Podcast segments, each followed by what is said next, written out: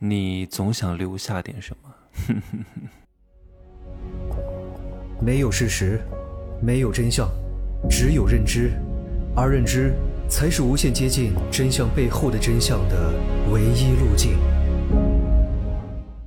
Hello，大家好，我是真奇学长哈。有很多人跟我说：“哎呀，你的这个节目表达方式在不同的媒介当中怎么不一样呢？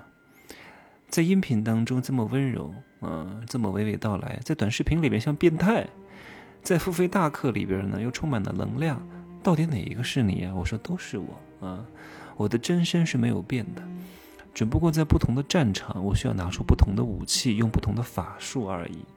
音频更多的是一种陪伴啊，哪怕我不知道今天要说什么，但是说两句，也算是对各位的一种慰藉。就像我们小时候听电台节目一样，总是要伴着一种声音入睡的。希望我就可以当做这个人。今天的这个主题呢，是源自于前天我跟一个学员的对话。这个学员是我非常非常非常非常早期的学员啊。后来呢，有机会他还带我去杭州参加了一个活动，然后见了一下他现在跟随的这个老师啊，跟他在一块工作。这个老师很厉害，特别会讲课啊，然后呢也非常拼啊，我都觉得我已经很努力了。我感觉他不是人，你知道吗？他这什么都可以不要，每天都在工作。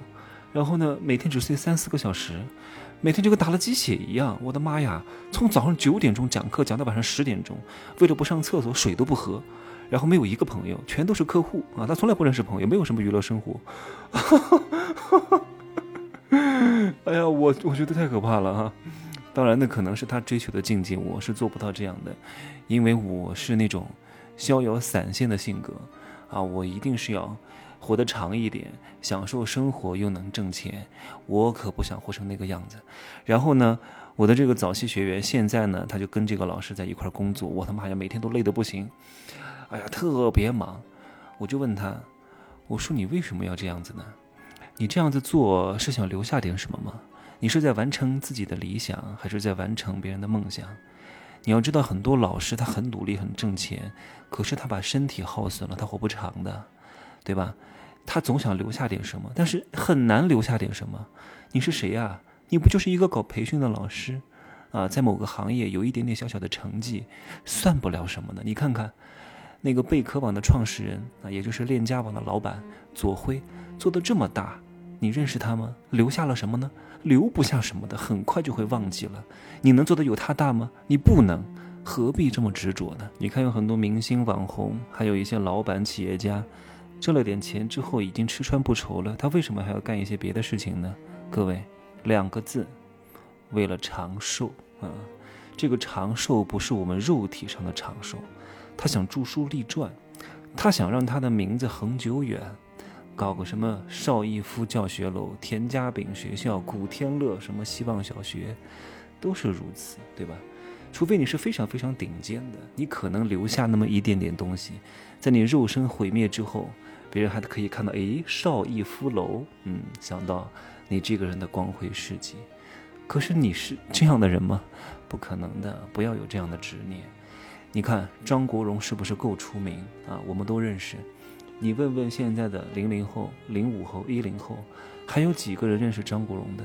没有，都那么出名了，《霸王别姬》拍了，对不对？当爱已成往事，歌这么流行，又有几个人能认识他呢？留不下来什么的，你不是袁隆平，你也不是张爱玲，啊，你也不是什么开国大将，那很难留得下来的。你这种执念啊，都是你的自认为。还有很多什么男人，非不管是男人女人哈，总有一种传宗接代的执念。哎呀，我不能让我这个血脉断了，我要让我的家族认识我。没用的，认识不了你的。你还记得你的奶奶的妈妈吗？你的孩子还记得你的奶奶吗？不会记得的。你搞什么墓啊？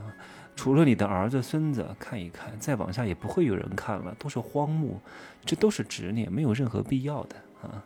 你忘却这些东西之后，你反而会活得非常开心啊！把当下活好，能留就留，不能留就不留。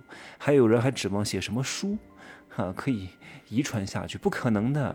你是什么东西？就你还想写个书？每年有这么多书，大量的都是垃圾书，根本不会有人看的。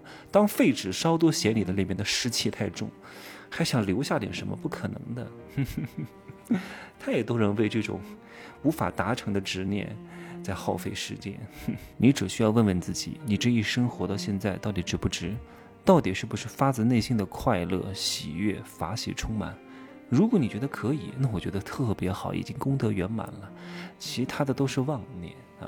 如果现在让你去死，你愿不愿意？你舍不舍得？你懊不懊悔？